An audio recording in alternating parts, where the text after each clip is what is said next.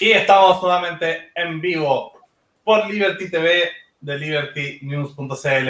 Hoy día estamos con Cristian Moreno, bueno, conduce conmigo Beatriz Sotomayor, para que conversemos, ¿cierto?, sobre liberalismo popular. Eh, y bueno, también parte de la obra de, de Cristian Moreno, que eh, es parte de, de, esta gran familia de Student for Liberty, ¿cierto?, de, de la revista Maggie que hemos tenido invitados anteriormente en el canal. Así que, bueno, desde Argentina, ¿cierto? Nos acompaña Cristian Moreno para que podamos conversar. Beatriz, por favor. Es que, o sea, para quienes nos escuchan, eh, ¿ustedes han escuchado de esa cosa de que Newton eh, inventó no sé cuántas cosas mientras en medio de una pandemia? Bueno, él escribió un libro y es su segundo libro, pero no se sientan presionados, sigan viendo Netflix, no pasa nada. En fin, eh, Cristian Moreno a sus 29 años, eh, ha sido coordinador de academia, es coordinador de academia para Latinoamérica en Estudiantes por la Libertad. Fue, eh, me parece que estuviste a cargo de Estudiantes por la Libertad en Chile, en, en todo el Cono Sur, lo cual me parece increíble, notable. Top Global Leader de Students for Liberty, sin duda. Director ejecutivo de Forjar. Miembro del Club de los Viernes, Argentina. O sea, qué cool. Ya. Eh, Depende, ¿viernes de silueta o viernes.? Eh, no, eh, no seamos envidiosos, cariño. Autor de La batalla cultural, la importancia del liberalismo popular, de Unión Editorial, segundo libro. Y conferencista y escritor. Bueno, yo soy Beatriz Sotomayor, él es Lucas Blaset y estamos muy, muy contentos de estar teniendo esta conversación con alguien tan interesante. Por favor, Cristian partamos conversando un poco, ¿cierto?, sobre mm, sobre la idea del liberalismo popular. Eh, que nos cuente un poco a qué se refiere eh, y en qué podemos distanciarlo también de, otro concepto que, que, he intentado sonar, al menos en Chile, que es capitalismo popular. Eh, de alguna manera, son conceptos que están entrelazados. ¿Dónde partiría esta lógica del liberalismo popular? Cuéntanos sobre eso. Bueno, Lucas, Beatriz, un, placer poder estar con ustedes. Gracias por la invitación. Eh, bueno, ¿cómo surge la idea del liberalismo popular? Surge a razón de lo que era el, el, liberalismo en la Argentina, que uno cuando le tocaba, antes de que llegue el boom de Javier Milei, antes de que las ideas se popularicen tanto, eh, nos pasaba que uno cuando iba a una conferencia, a un evento, era a las 9 de la mañana, en un café muy importante o en, una, o en un salón de conferencias de un montón de hombres, empresarios de 60 años, 70, trajeados con un parecían una élite. Entonces, de repente, cuando uno llegaba a eso, veía que uno no se sentía tan cómodo con lo que pasaba. Ni hablar si estudiaba y trabajaba. No podía estar en ese evento. Entonces, eh, a partir de ahí, a partir de que empieza a estar este boom de Javier Milei, que las ideas empiezan a popularizar un poco más, empezó a surgir en mí esta, esta idea, pero no es una idea que yo creo, sino que siempre se habló justamente del liberalismo popular, pero era el momento de volver a hablar sobre esto, porque justamente nuestras ideas son las ideas del pueblo, en el sentido de que nosotros expresamos lo que toda persona común quisiera expresar en un clima de libertad. Entonces venía a, hablar de manera sencilla de lo que era el liberalismo, sin hablar de frases hechas, sin hablar de eh, curvas, sin hablar de un montón de tecnicismos y economicismos, justamente, que lo único que hacía era alejarnos de la persona. Cuando nosotros le hablamos de que la inflación es un sistema, es un, es un fenómeno monetario y empezamos a hablar de una curva de Laffer y demás cuestiones, lo único que hacemos es alejarnos de la persona. Nosotros en esos pocos minutos que tenemos, que además son pocos justamente, tenemos que captar la atención hablándole de su realidad. Y para eso hay que usar la empatía, para eso hay que saber precisamente nuestras ideas, a dónde llegan y cómo comunicarlas de manera más sencilla. Y es por eso que surge esta idea de liberalismo popular. Y ahora este liberalismo que está en Argentina y que estoy viendo justamente en un montón de países a, razón de la, misión que yo tengo en Estudiantes por la Libertad, nos da la posibilidad de poder ver justamente que hay un montón de, personas de contextos adversos que están abrazando estas ideas. Y cuanto más popular sea el mensaje, más lo vamos a poder transmitir, más lo van a poder abrazar distintas personas. Y yo creo que vamos a poder hacer un cambio cultural. Bueno, a raíz de eso también tú hablas sobre la batalla cultural. Yo de alguna manera pienso eh, que, que, muchas de estas, de esta forma de transmitir la idea tienen que ver con emociones. ¿cierto? Toda la idea de la empatía de alguna forma. Eh, y, hemos, subimos esta semana, ayer, de hecho, un video sobre estética, justamente la falta y el, problema que tenía estético tanto el liberalismo como el capitalismo.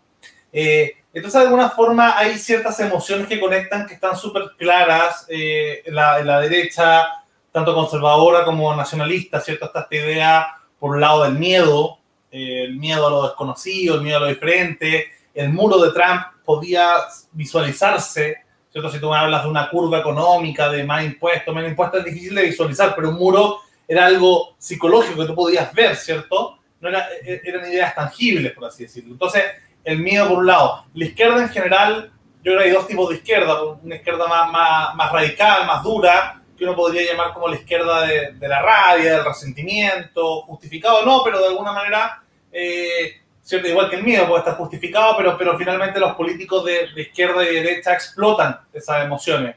Eh, y hay otra izquierda más progresista, eh, más neopuritana, ¿cierto? Que se ha hablado bastante que de alguna manera explota la culpa. ¿Cierto? La culpa de, de los privilegiados. Eh, entonces hay que preguntarte, a ver si, si, si, tenemos un diagnóstico común con respecto a cuál tú crees que podrían ser las emociones con las cuales uno conecta con, con ese populus, de alguna manera. Bueno, eh, nosotros tenemos mucho para poder hablar justamente con la persona común y corriente, porque el liberalismo lo que, lo que habla justamente es de la libertad y de cómo una persona puede verse negada al propio crecimiento en relación a lo que significa el Estado. Digo, el liberalismo puede explicar más que nadie cómo es eso que vos no llegues a fin de mes con tus recursos, que cuando querés invertir eh, inmediatamente tenés que pagar, eh, pasás al monotributo, tenés que pagar más, eh, por lo menos en el caso de Argentina, tenés que pagar un montón de sistemas de salud, tenés que pagar un montón eh, de, distintas cosas que uno no consume porque el Estado las da mal. Entonces, por ejemplo, yo muchas veces lo pienso de esta, esta forma. Uno invierte en tres sistemas de salud. El sistema de salud que eh, le da el trabajo, el sistema de salud que eh, da el Estado y uno tiene que pasar a un tercer sistema porque los otros dos son deficientes. Lo mismo sucede con el caso de la educación. Hay muchos padres que invierten como todos, a través de los impuestos en la educación eh, pública, y después también uno termina pagando lo que es la mixta, y muchas veces por el cronograma eh, eh, educativo y los sindicatos metidos en el medio que hacen que no hayan clases, uno termina pagando uno privado para, para poder mandar a sus hijos al colegio. Entonces creo que el liberalismo tiene mucho para explicar en ese sentido, porque esta intromisión estatal a través de sacarnos más recursos, a través de imposibilitarnos muchas cosas, podemos justamente generar ese lazo. Yo muchas veces digo, y muchas veces lo, vemos en las redes sociales, de que el capricho de una élite gobernante se financia con la pobreza. El pobre que está consumiendo arroz a través del IVA de ese arroz está pagando el capricho de la clase gobernante por determinado tal cual cosa. Entonces nosotros podemos justamente empatizar en el sentido de que sabemos cómo se siente la persona y saber cuál es la emoción que está pasando. Y justamente nuestro, nuestro principal eh, foco también es trabajar sobre esas emociones, porque somos seres racionales, pero a veces somos seres eh, que razonan de vez en cuando y que tienen un montón de sentimientos, un montón de emociones, y no está mal poder trabajar sobre esas emociones, no está mal no digo utilizar porque eso es malo, pero uno no está mal que focalice sobre las emociones porque nosotros también somos seres emocionales, que pasamos también por eh, que a veces no podemos comprar una cosa o a veces queremos traer algo de afuera y no podemos traerlo porque lo traba la aduana, porque tiene un montón de impuestos, por, por un montón de tantas cosas. O la persona común y corriente que quiere ver Netflix y que tiene que pagar un montón de impuestos o que quiere viajar y paga tres veces más caro y a uno le cuesta. Entonces yo el otro día veía, para poder viajar a otro país, saliendo desde Chile, me salía la mitad que si salía de Argentina con la cantidad de impuestos que tiene.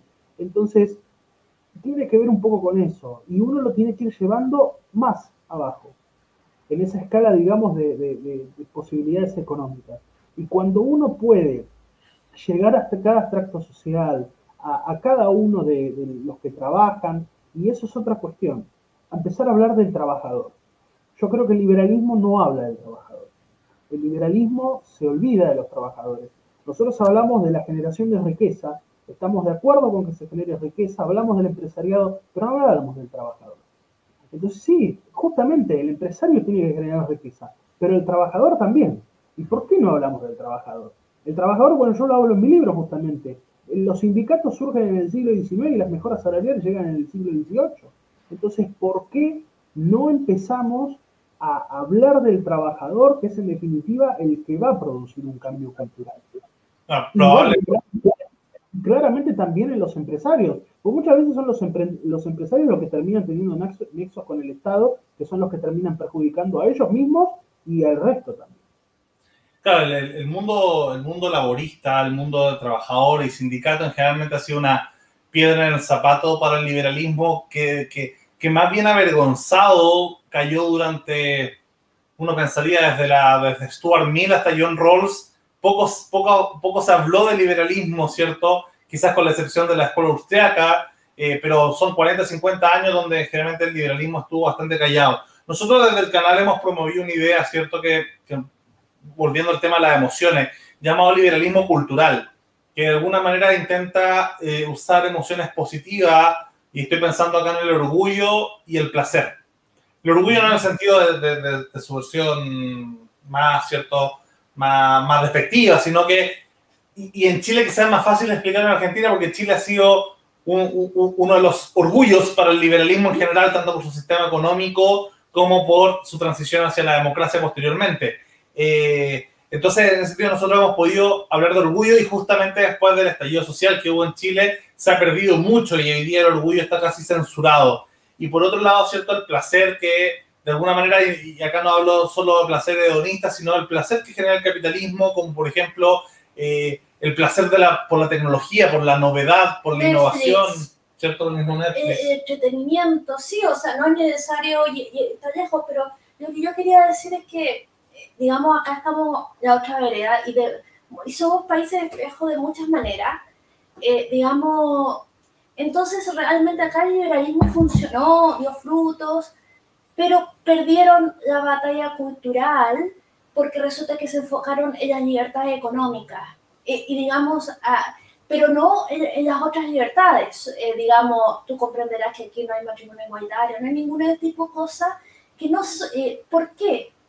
Porque resulta que se enfocaron en la libertad de generar riqueza y de trabajar y esas fueron las libertades que se promovieron. Con lo cual la gente joven como yo, que yo no soy tan joven, pero yo crecí con la idea de que yo era libre para trabajar, para producir, pero yo tenía que casarme con un hombre, tener hijos y una vida así como una vidita de cartón, no la que yo pudiera crear libremente, porque yo creo que la gracia del capitalismo es que puedo crear libremente mi proyecto de vida, no necesito que el colectivo me diga, tú eres, tienes que ser la madre, eh, la madre de las futuras generaciones para tener más, eh, no sé, más madres y más soldados o algo así.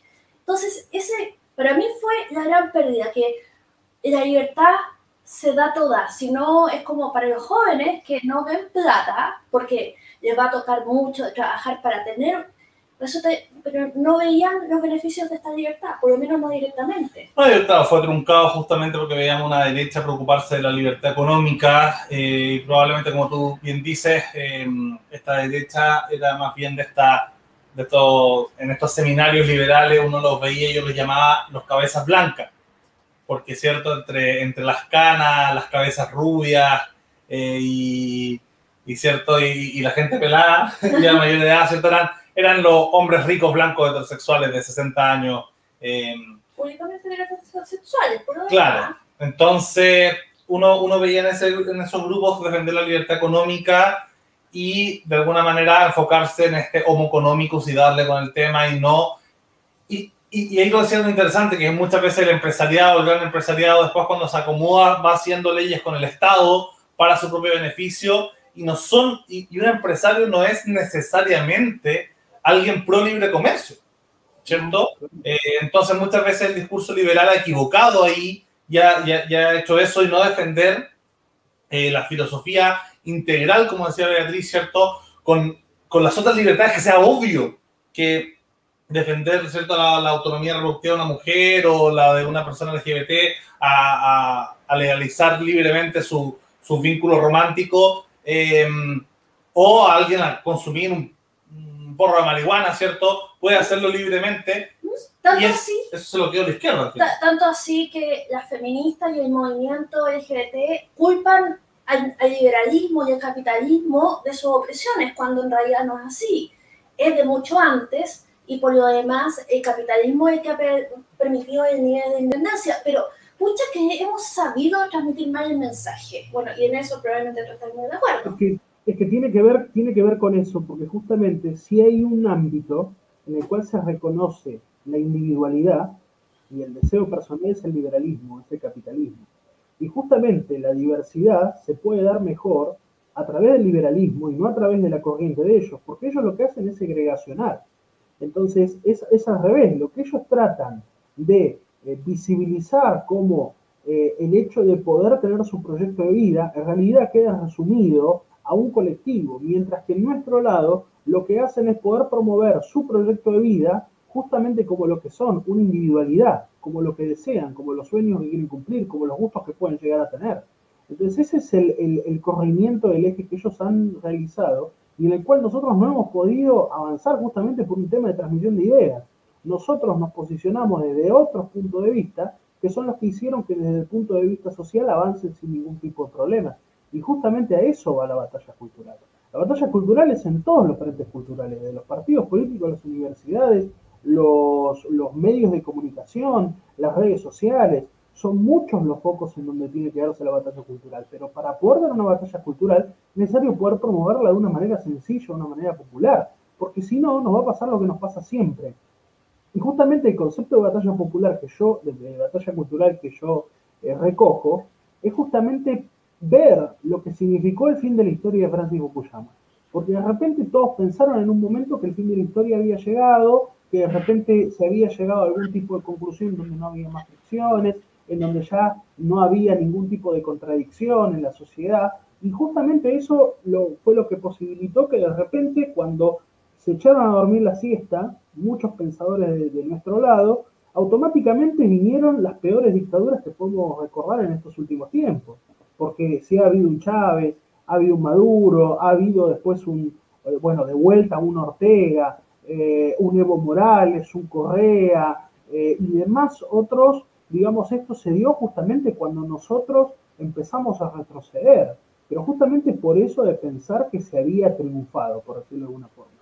Y con este tema de la batalla cultural, yo en realidad lo relaciono a ese concepto, porque la batalla cultural no significa que esa batalla sea ganada, ni tampoco significa que uno tenga que ir a romper cabezas.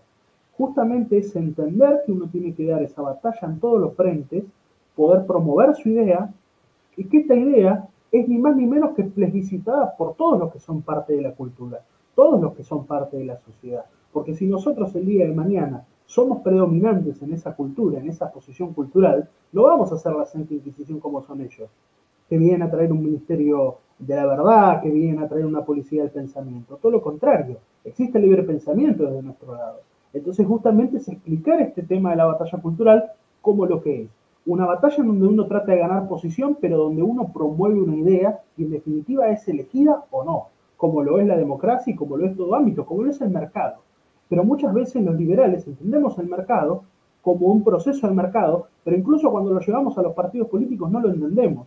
Bueno, eso es parte de un escenario madurativo cuando el sistema casi nos pertenece, cuando el sistema casi lo hemos creado, y es como que nos cuesta, ¿no? Eh, es como si nos hubiéramos agarrado una ACB y no nos acordamos de repente de nuestro pasado. Bueno, ese es el momento de volver a recuperar eso, porque justamente está en nuestro gen.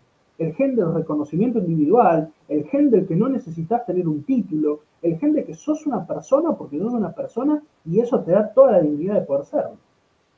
De hecho, justamente pensaba que, claro, que nuestro defecto fue que nos acostumbramos mucho a ser el árbitro porque ganamos la batalla y por la batalla me refiero a, por un lado, la Segunda Guerra Mundial, estableciendo un institucionalismo liberal en casi todo Occidente y luego en el mundo, y luego con la victoria sobre la Unión Soviética, eh, básicamente la globalización, o sea, globalismo y globalización como dos fenómenos de triunfo liberales em, finalmente la, tesis de Fukuyama era que eh, la democracia y el libre mercado y los valores universalistas, ¿cierto? Eran, que son al final el liberalismo, eran los únicos valores y hasta ahí había quedado la historia y ya no había más mecanismo de cambio.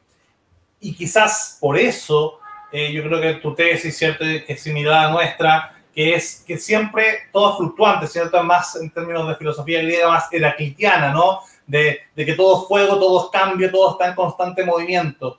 Eh, y que uno no puede eh, pararse ahí, porque si uno se dedica solo a ser árbitro, probablemente te van a terminar haciendo la trampa. Y, eh, y le pasó, el liberalismo en su mayor momento de éxito fue su peor, en su mayor momento de ser dueños de la cancha fue donde no tuvimos ningún equipo de primera, ¿cierto? de primera línea, de primera categoría, jugando. Eh, los partidos liberales tuvieron una reducción importante y fue justamente en, el nacimiento de nuevos grupos iliberales, sea el populismo estilo chavista o el populismo de derecha estilo Trump, ¿cierto? O Le Pen o Brexit, ¿cierto? Y todos esos movimientos que hemos visto, ellos fueron los que de alguna manera volvieron a despertar al liberalismo dormido. Eh, han, ha habido cierto resurgimiento con vaivenes eh, de, los partidos liberales de centro y, y al menos eh, las redes sociales le han servido a muchos libertarios, como cierto, como, como, como Milei, para poder mostrarse a nivel latinoamericano. Entonces, había un resurgir justamente cuando hay una amenaza.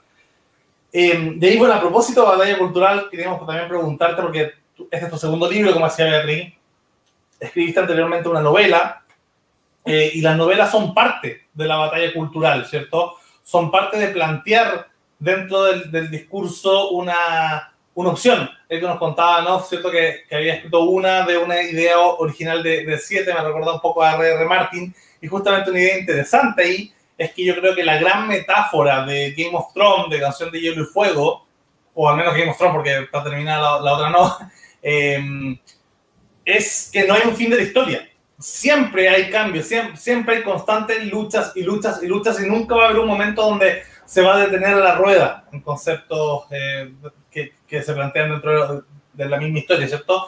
Y eso yo creo que es, que es el decirle, este, es R.R. Martin diciéndole a, a, a, Fukuyama como, hey, cuidado porque no hay un fin de la historia, ¿cierto? Va a haber siempre constante cambio y creo que en, en, tu línea es similar. Así que cuéntanos un poco sobre esta novela, la, la tenía ahí, muéstranos un poco y coméntanos, y, y, porque eso sirve también para la idea de la batalla cultural la narrativa.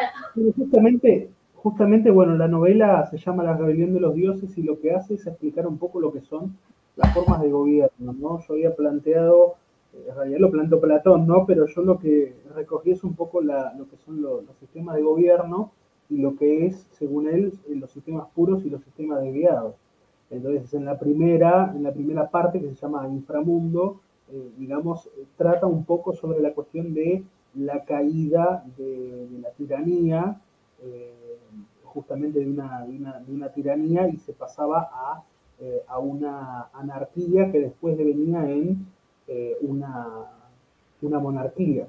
Entonces después iba a venir de la monarquía a la tiranía, después de la, a, digamos, la, sí, a la tiranía, después de la tiranía venía lo que era la aristocracia, una vez que se, se cae abajo ese, ese sistema, después lo que termina siendo la oligarquía, y así, bueno, era la idea justamente dentro de esto, dentro de una novela, con, con, personajes que van pasando incluso eh, como si fuese un árbol genealógico, ¿no? Esa era la idea.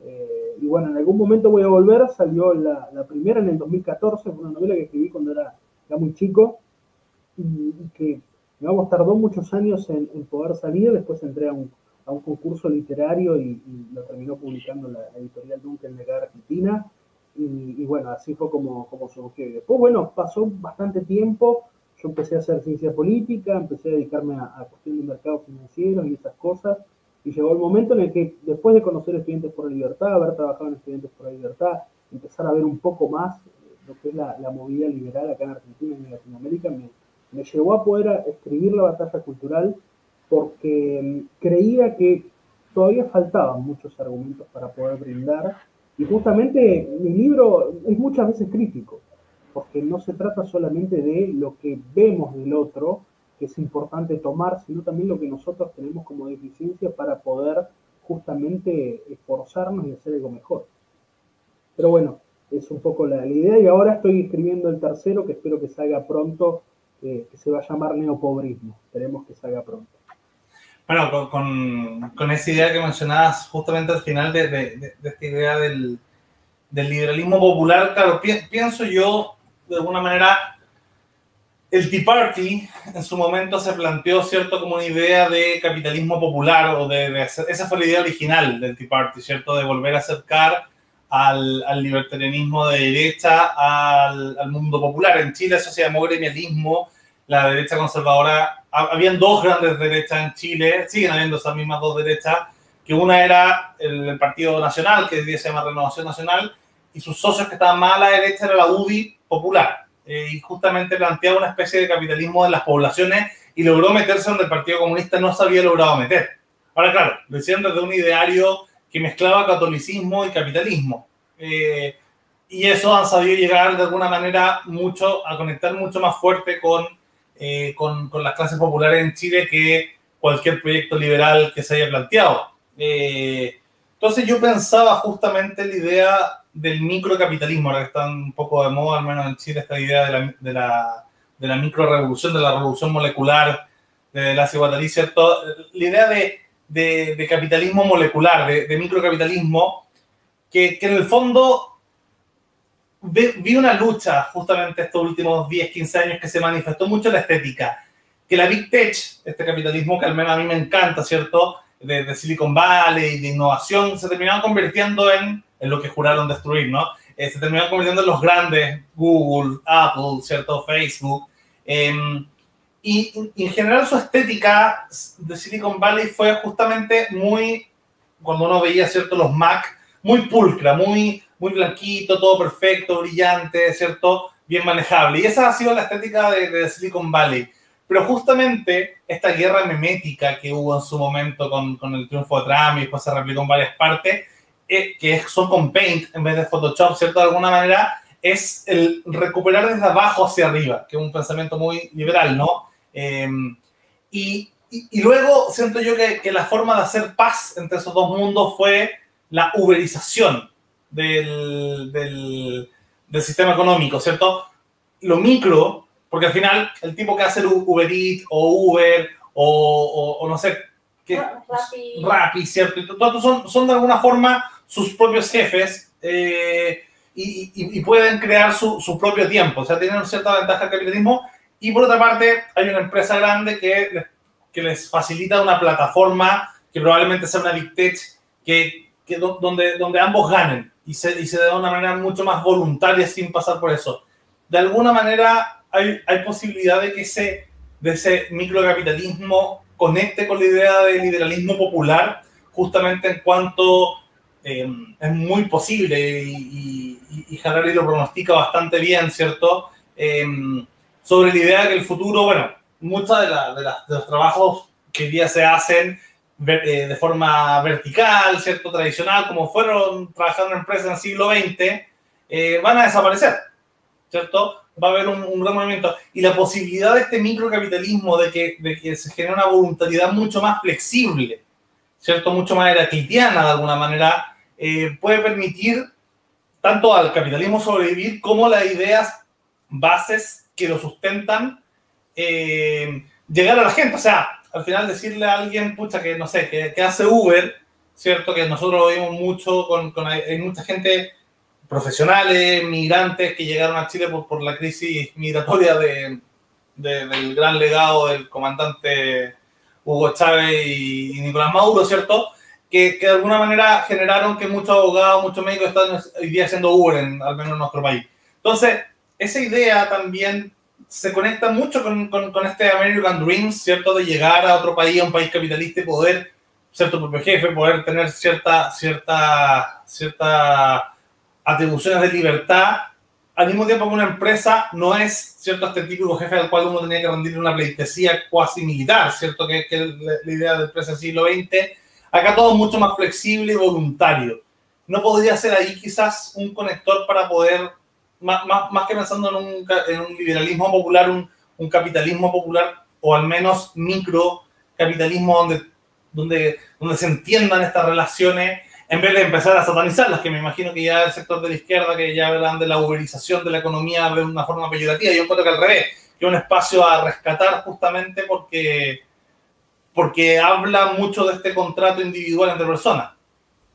Totalmente. Yo creo que muchos de estos de la Sharing Economy, como se dicen, eh, tienen mucha posibilidad de, poder entrar en, lo que es la vanguardia de la tecnología y, probablemente lo que es esa forma de, entender el capitalismo. Porque hay un montón de personas que de repente no entienden el capitalismo o de repente lo han escuchado demonizar toda la vida y de repente tienen la posibilidad como una única fuente laboral, por ejemplo, de ser un Uber, de ser un, un Rappi, de ser un pedido ya acá en Argentina o, esas cosas, digamos, porque uno lo que tiene que tener en cuenta es que la pandemia, pero sobre todo la cuarentena en Argentina, eh, significó una pérdida grande de empleos y muchas veces la única forma de poder tener un empleo rápido es esta, la de ser un autónomo, la de salir a buscar el, pan eh, a través de estas aplicaciones.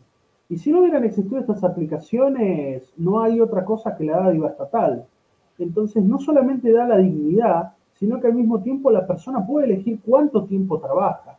Entonces, es como que uno decide, uno pasa a ser un, sujeto de decisión en esto y no está atado a un contrato, no está atado a, eh, a, ninguna otra cosa. Obviamente la izquierda va a salir a demonizarlo y, como dicen, bueno, acá por ejemplo la corporación de taxistas está en contra de Uber y, han logrado que en algunos lugares eh, sea ilegal, eh, en otros no, en otros lo seguimos usando, más allá de que pueda llegar a ser ilegal o no, porque no hay forma de descubrir que ese es un Uber, pero tiene que ver un poco con esto. Pero lo bueno y lo positivo es que por más de que existan corporaciones o mini corporaciones que están en contra de esto, hay un montón de otras personas que están viendo cómo el sistema funciona.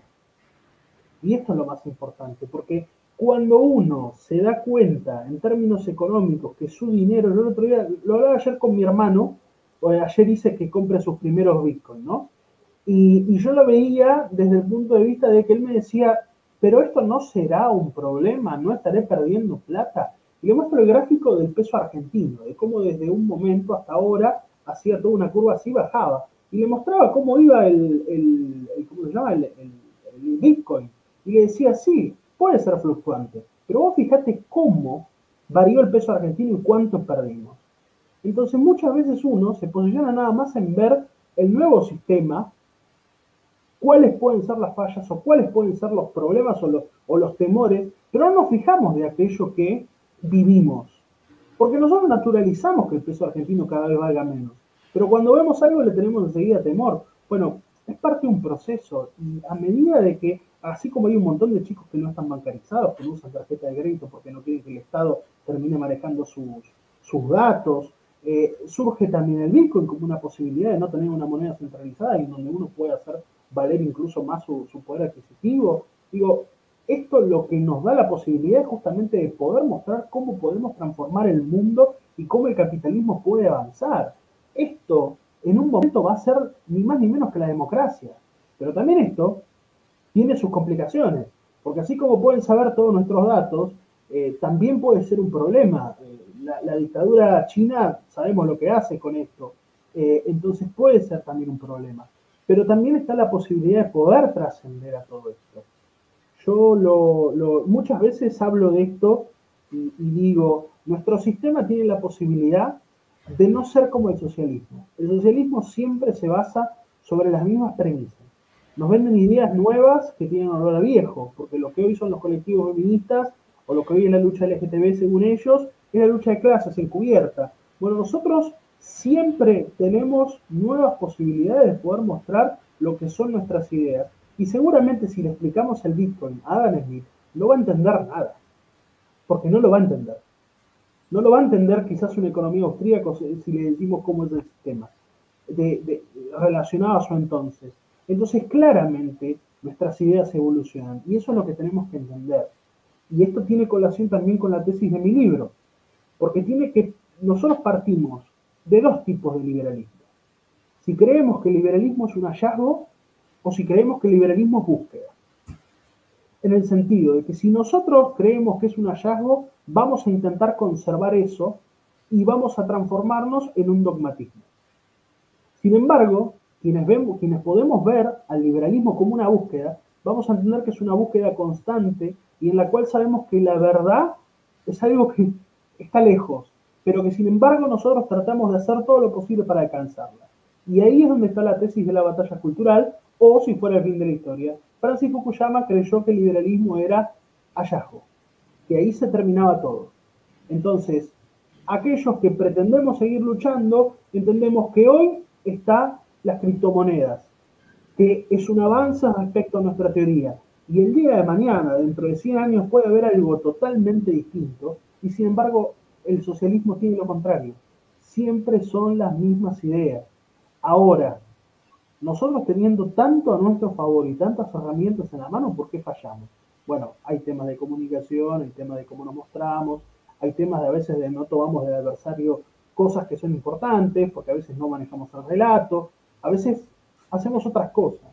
Eh, pero creo que es un, un, ejercicio muy bueno porque tenemos las herramientas para poder dar esa batalla cultural. Y yo creo que hoy que hay una, hay una sociedad, sobre todo juvenil, muy politizada, muy politizada, nos va a poder conducir a eso, pero no hay que, no hay que creer que nosotros tenemos la generalidad de la juventud, porque eso sería un error. Eh, el socialismo tiene muchos jóvenes, muchísimos, hace un gran trabajo de todas formas, pero está ahí en nosotros poder mezclar varios rangos eh, etarios. El del padre, que vio que no pudo progresar y que el Estado siempre hace lo peor. El del hijo, que puede ver cómo su padre no pudo progresar de tal manera y que él puede progresar un poco menos. Y al mismo tiempo ver cómo el abuelo en su momento podía comprar una casa y el padre ya no lo pudo hacer y el nieto lo va a tener más difícil de poder realizar. Entonces, a eso tenemos que ir. ¿Por qué hubo momentos en donde se pudo y ahora no se puede? Entonces, por eso yo hablo mucho de la cuestión popular y de poder transmitir un mensaje de manera sencilla. Eh, porque no es difícil. Y sin embargo, parece que a veces nos rebuscamos en, hablar en difícil y yo digo, ¿por qué hablar en difícil cuando no podemos hablar en, en palabras sencillas, no tengo que hablar en, chino. A mí me gustaría dar un ejemplo, pero esto es, ayer el gobierno chileno hizo unos anuncios bastante positivos, eh, básicamente dinero. Decidió hacerlo en cadena nacional en medio de los Óscares, con una película chilena compitiendo. ¿Quién era su asesora? O sea, en vez de generar alegría, porque qué buena cosa. Nos cortó los Óscares y, yo y, terminamos odiando todos, todos y, y hablando pestes de, de, la media, precisamente porque que los asesoras se supone que son los mejores del mundo, que les pagan a los mejores a, las mejores agencias de marketing. ¿Por qué? Tuviste que parar los Óscares. Digamos, es que ese tipo de cosas eh, ah, eh, que uno dice dispararse en el pie, eh, hablar en número, entonces, entre otras cosas. A mí, yo lo que veo y lo que quería decir es que, tal como él hablaba de placer y hedonismo, yo creo que en este que, que los liberales tenemos una ventaja que antes no teníamos. Y esto lo decía Bon Giovanni pero yo también, de, de Argentina, pero yo también lo veo acá resulta que antes la izquierda, que la derecha era la, de, la, de la corbata y eran conservadores. Y la izquierda eran los chascones, los entretenidos, los, que... La contracultura. La contracultura, los que ofrecían la diversión. Ahora tenemos puritanismo por el lado de la derecha y por el lado de la izquierda. Digamos, ¿quiénes? Eh, y en este instante los liberales podemos distinguirnos porque somos los que reivindicamos la libertad y reivindicamos el buen vivir. O sea, como que podemos hacer la concha a, esta banda de amargados que uno no puede, no, no puede sonreír eh, porque, digamos, en, en, las redes sociales está circulando una campaña en Chile de que no es, si cocinas algo, mucha gente está encerrada en su casa y no tiene nada más que hacer que cocinar. Y todos están cocinando y haciendo hasta pan, porque están aburridos, porque no pueden, ya. no le saques fotos a los que comí, a los que, a los que, tú cocinaste, porque piensan los que no tienen que comer. Y punto, ¿por qué no pensamos los que, eh, los que tienen, no tienen que comer y les llevamos comida o hacemos algo, pero no tenemos que vivir todos en la amargura porque la alegría es indecente? Digamos, eh, Claro, hay, hay, un gravismo de lado y lado y un puritanismo. Ahora, yo estoy de acuerdo con que, con que está la posibilidad, no, no así todavía esa posibilidad tomada. Yo creo que hay mucho por hacer, pero, pero como dice Beatriz, está la posibilidad justamente de, de, tomar esa, esa, pelota, de tomar esa batuta y poder em, meter ese gol, ¿cierto?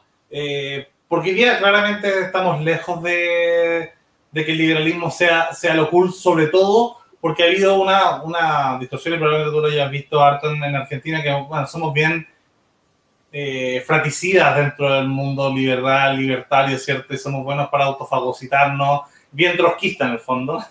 Entonces, claro, ahí uno, uno, uno va viendo cómo, cómo se va armando y yo creo que, ahora, yo creo que esa, esa, esa, eso es más bien una oportunidad. Yo creo que ahí quizás está en, en el clavo en algo cristiano que, que, que, justamente que al estar constantemente peleando entre nosotros, por así decirlo, eh, van saliendo nuevas ideas y va habiendo competencia de ideas.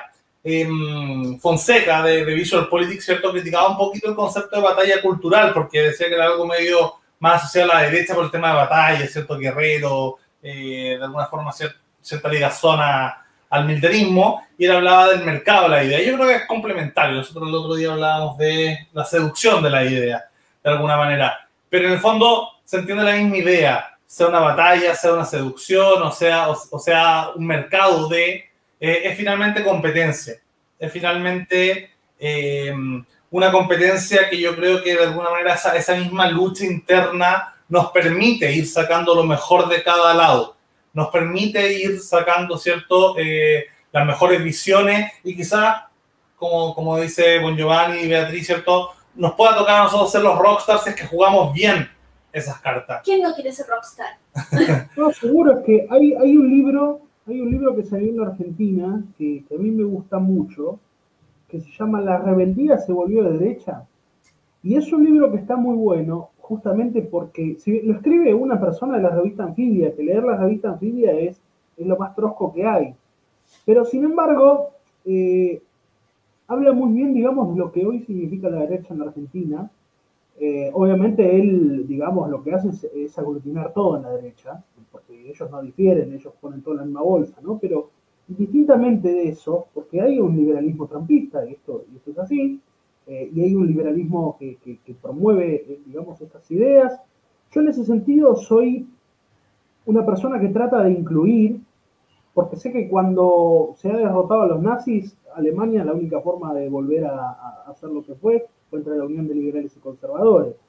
Y muchas veces no tenemos eh, tantas contradicciones, en el sentido de que yo he leído mucha bibliografía conservadora, mucha, mucha, la verdad me cuesta identificar a veces eh, rasgos en donde no estén de acuerdo, por ejemplo, con eh, el individuo y con lo que son los deseos del individuo. Sí, a veces cuando se mete la cuestión religiosa es donde más hay, digamos, eh, una cuestión de si se mete en el proyecto de vida de los demás, pero muchas veces es todo lo contrario. Incluso en la Argentina hay un artículo de la Constitución, hay, hay, un, hay un autor, que se llama Gabriel Zanotti, que dice que hay un artículo de la Constitución Nacional, que es así, ahora no me estoy acordando cuál, pero dice, los actos de la persona que no interfieran con el recto ni dañen la moral de otro están solo, eh, están solo eh, relacionadas a Dios y exenta del juicio de los, de los magistrados.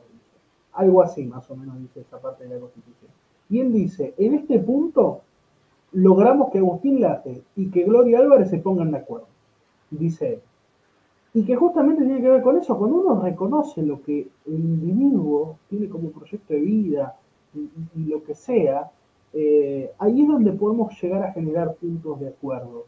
Pero cuando vivimos realidades que son muy complejas, como la Argentina, que solo se resuelve a través de la unidad y a veces entre uniones que pueden llegar a ser difíciles, se trata de encontrar acuerdos programáticos que nos pueden llegar a, brindar soluciones sobre los temas importantes del momento. Y obviamente cuando más difíciles son los contextos económicos, más fácil es emplear liberalismo que implementar otro tipo de, cuestión. Pero el punto está en, saber muchas veces cómo poder dirigirnos.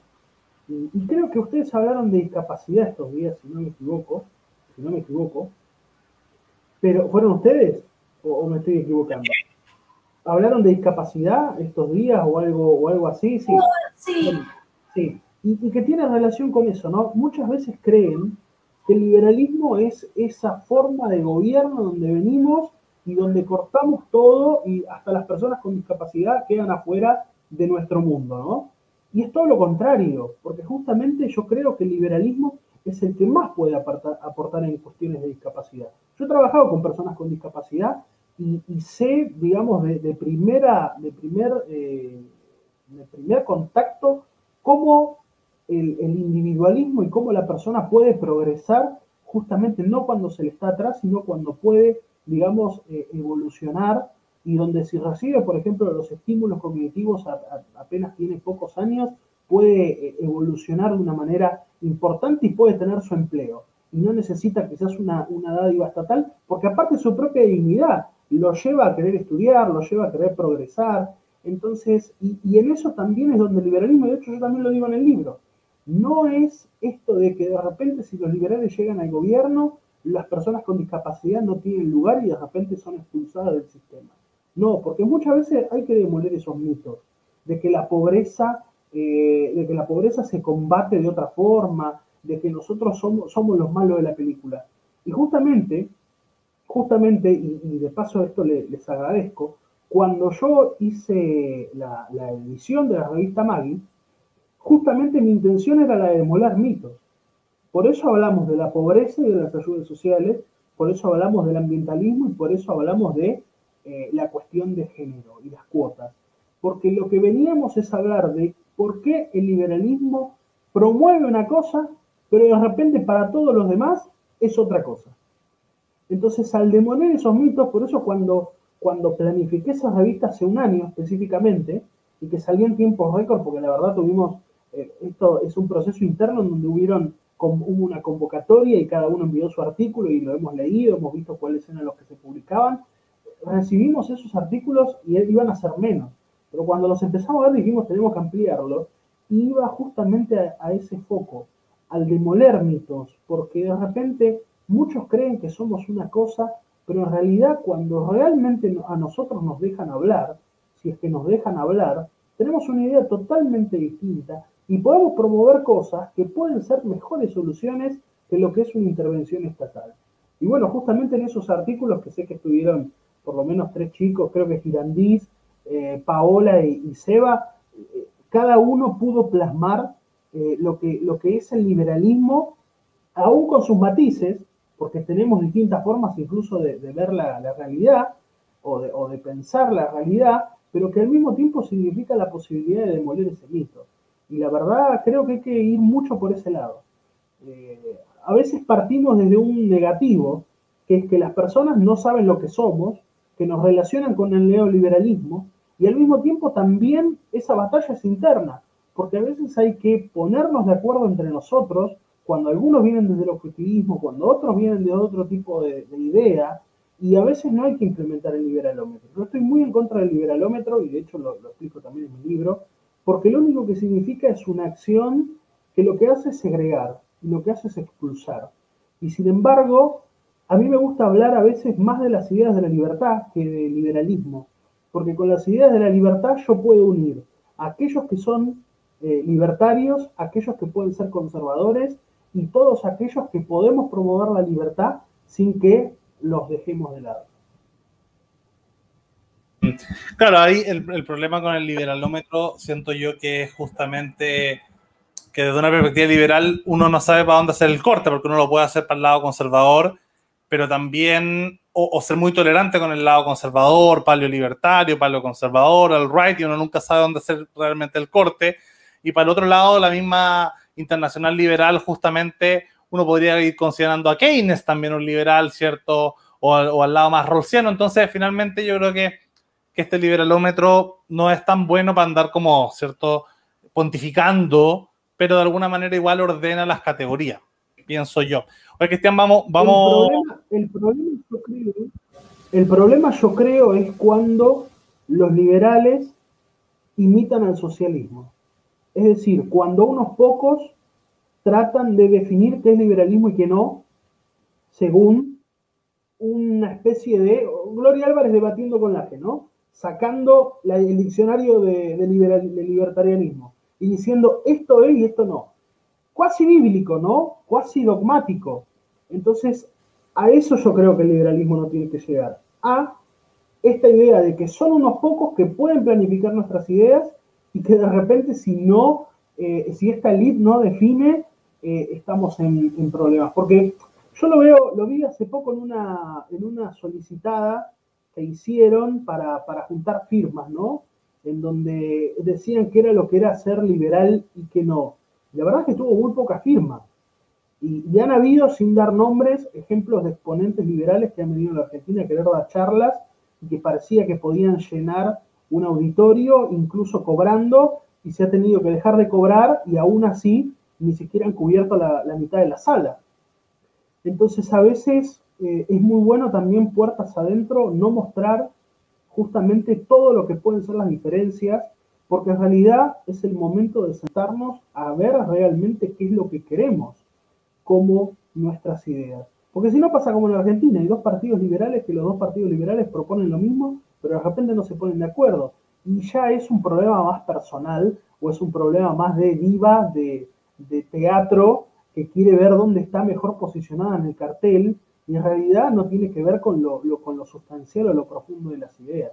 Pero creo que tenemos la, posibilidad nosotros de, de, no ser como los troscos, porque en realidad a veces lo somos, somos más grupos divididos que los troscos, y tenemos la posibilidad de poder, justamente con el ejercicio intelectual que tenemos, que eso no, no nos escasea de poder trascender todas las problemáticas. Y bueno, después de ahí sí, ver cuáles pueden ser nuestros, nuestras disidencias, cuáles pueden ser las complicaciones, pero uno puede trabajar en, sintonía con el otro.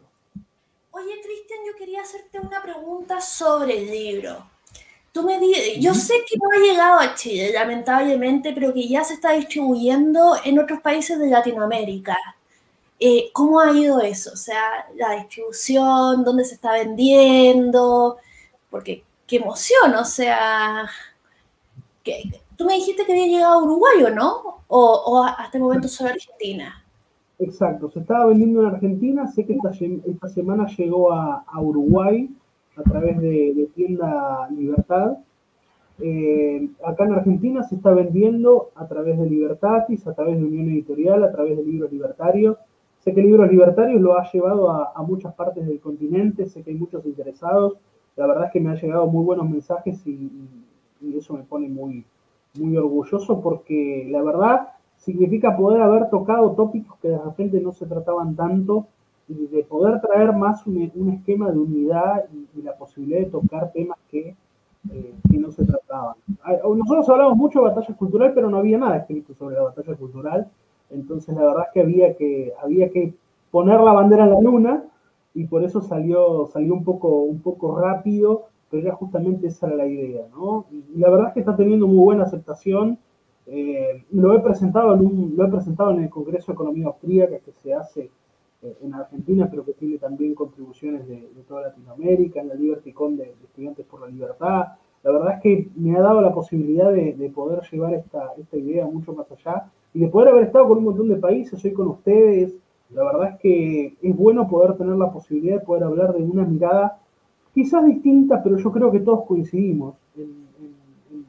quizás podemos llegar a tener alguna, alguna disidencia, pero todos vamos a coincidir en un momento cuando se trata de poder explicar eh, nuestras ideas de una manera más sencilla, porque en definitiva creo que todos hacemos un gran esfuerzo para poder promover esta idea y cuanto más sencillo sea, yo siempre digo que no se trata solamente de hablar entre los que pensamos igual, sino que en algún momento para lograr un cambio tenemos que hablar con aquel que no piensa como nosotros. Y a veces no solamente pensamos distintos entre nosotros, sino que a veces también está el de afuera que no nos conoce, que tiene una visión totalmente cegada de la realidad de lo que somos. Y, es eso lo que tenemos que, ponderar. Y por eso eso es lo que viene a proponer el libro, a tratar de dar los argumentos para poder dar una mejor batalla cultural desde todos los frentes. Porque incluso yo hablo de las organizaciones, de las cuales me toca representar, creo que hay nuevos modelos de, poder hacer organizaciones. Eh, la pandemia también nos dio la posibilidad de poder cambiar y de poder llegar a un montón de personas que antes no llegábamos, porque la tecnología estaba en nuestras manos y sin embargo no la usábamos. Y hoy una organización, yo lo veo, organizaciones muy grandes de Argentina que, que hacen un Zoom con, no sé, pongo un ejemplo, con Huerta de Soto, a pesar de que no, no, no hace webinarios, una de una provincia o una ciudad lejana puede hacer el mismo seminario con esa misma persona. Entonces esto lleva a las organizaciones también a, empezar a competir, a empezar a prepararse. Hay nuevos modelos que nos da justamente la, pandemia, la cuarentena y, que justamente nosotros tenemos que, que, prepararnos. Y también lo otro, la praxis, la acción, porque el hecho de las cuarentenas, el hecho de lo virtual hizo también que nos relajemos y que solamente veamos esto y el liberal tiene que estar en la calle. Yo no veo otra idea que el liberalismo no estar en la calle, eh, porque es la forma de poder conocer la realidad, de palparla, de saber cómo actuar en realidad. Yo en ese sentido soy randiano, entonces hay que salir justamente a, a, batallar, pero desde el punto de vista de conocer la realidad y de poder hablar con la persona común y corriente. No, no, no, no sirve muchas veces hablar entre nosotros porque terminamos, termina siendo un liberalismo de café y la verdad eso no, no contribuye. Claro, ahí lo que decías de la pandemia es interesante porque uno lo podría ver como un símil al meteorito que cayó hace 65 millones de años. Y, bueno, es un rebaraje de las oportunidades, las características y esos pequeños ratones que podemos ser este canal, ¿cierto? Terminamos, terminan estos mamíferos conquistando el planeta. Oye, Cristian, ha sido un agrado esta conversación muy interesante. Veo que calzamos muchas ideas, mucho diagnóstico. Eh, así que bueno, más que abierta las invitaciones para ti, para todos los de la revista Maggie, para todos los estudiantes por la libertad, ¿cierto? Y para todos los que estamos en este movimiento por la libertad, eh, por toda Latinoamérica, por todo el mundo, en todas las épocas, ¿cierto? Así que gracias Beatriz, gracias Cristian y gracias a los que nos acompañaron. Un placer haber estado con ustedes.